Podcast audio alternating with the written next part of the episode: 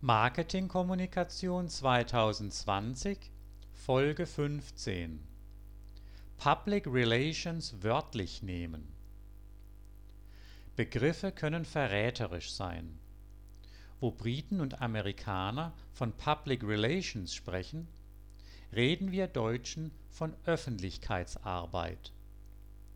Bei den einen geht es um Relations, also wortwörtlich um die Beziehungen mit der Öffentlichkeit.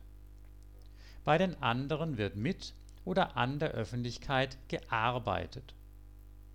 Überlegen Sie einen Moment lang selbst, welches wohl der bessere Ansatz für ein erfolgreiches Marketing ist. Keine Frage, Erfolg bei Kunden und bei denen, die zu Kunden werden sollen, haben Sie dann, wenn Sie mit diesen Personen eine positive Beziehung pflegen. Nehmen Sie Public Relations deshalb wörtlich und pflegen Sie persönliche Kontakte. Die Öffentlichkeit besteht aus einzelnen Menschen, die, jeder und jede für sich, eine persönliche Entscheidung treffen, zum Beispiel ein Produkt zu kaufen oder es jemandem anderen zu empfehlen. Das gilt übrigens auch für sogenannte Multiplikatoren, zum Beispiel die Medien. Wenn Sie wollen, dass über Sie und Ihre Leistungen und Produkte berichtet wird, und zwar positiv berichtet wird, dann bemühen Sie sich um Ihr persönliches Netzwerk.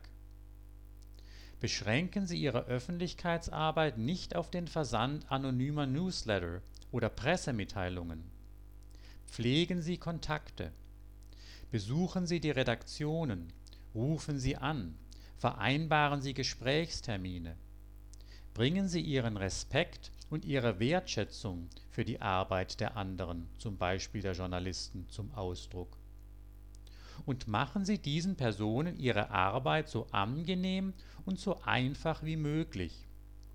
Beispielsweise, indem Sie ihnen für das jeweilige Medium attraktive, passgenaue, leicht verwertbare Informationen über ihr Produkt oder Dienstleistungsangebot zur Verfügung stellen